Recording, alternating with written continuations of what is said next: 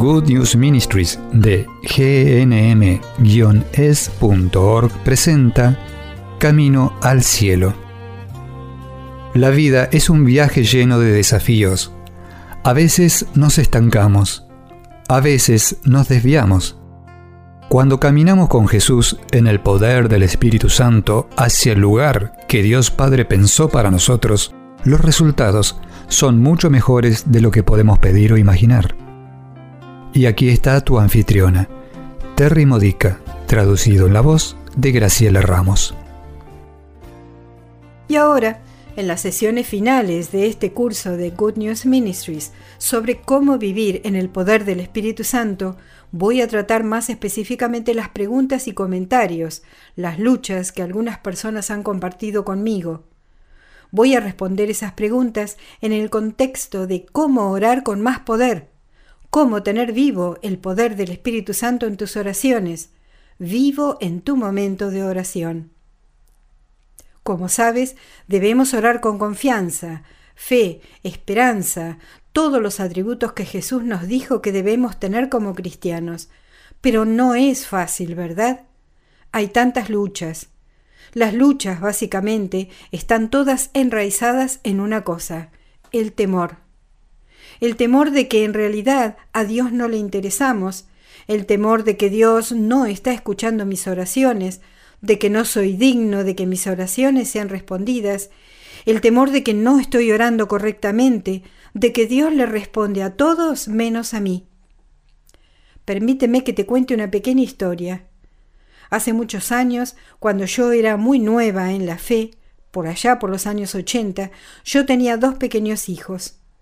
Estábamos alistándonos para vender nuestra casa para mudarnos a un barrio mejor, donde pudiéramos criar a nuestros hijos con mayor seguridad. Era una época en que las casas se vendían muy rápido.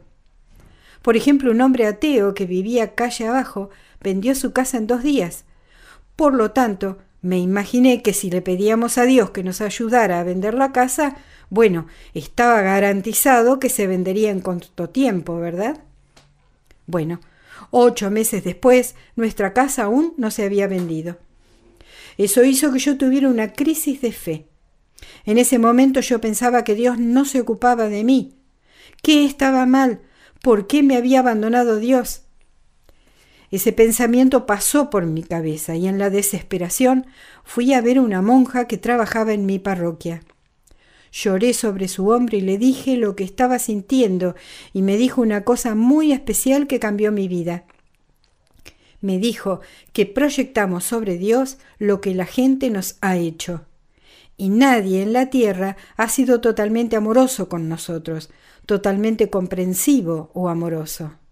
Eso es lo que proyectamos sobre Dios.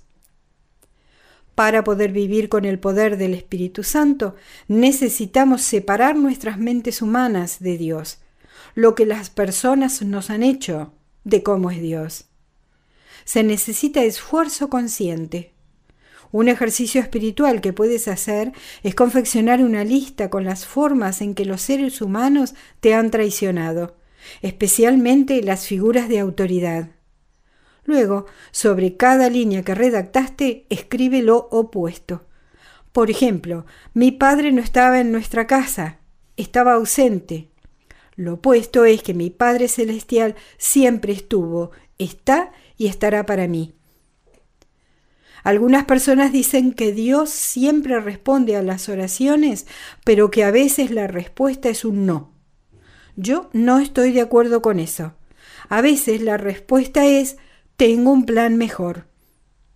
Mira, Dios se ocupa de ti y de todo lo que te atañe.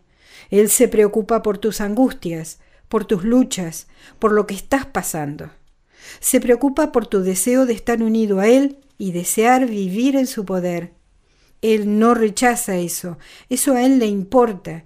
Por lo tanto, cuando oras, aunque estés orando por algo que no es lo mejor, pero que tú piensas que sí lo es, eso le importa a Dios.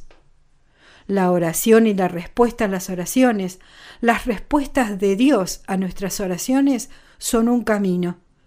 No es una llave que abrimos y cerramos. ¿Por qué es un camino? Porque nos acercamos a Cristo en ese camino. Estamos caminando en santidad. Al menos esa es la intención de Dios. Podemos apartarnos del camino si elegimos enojarnos con Dios porque no está haciendo lo que nosotros queremos. Debemos elegir vivir en la verdad que el Espíritu Santo ha puesto en nosotros. Dios te bendiga. Para reflexionar, Piensa en un incidente en el que Dios hizo algo mejor de lo que tú habías esperado o pedido. ¿Qué te enseñó eso sobre Dios? Has escuchado a Terry Modica de Good News Ministries, traducido en la voz de Graciela Ramos.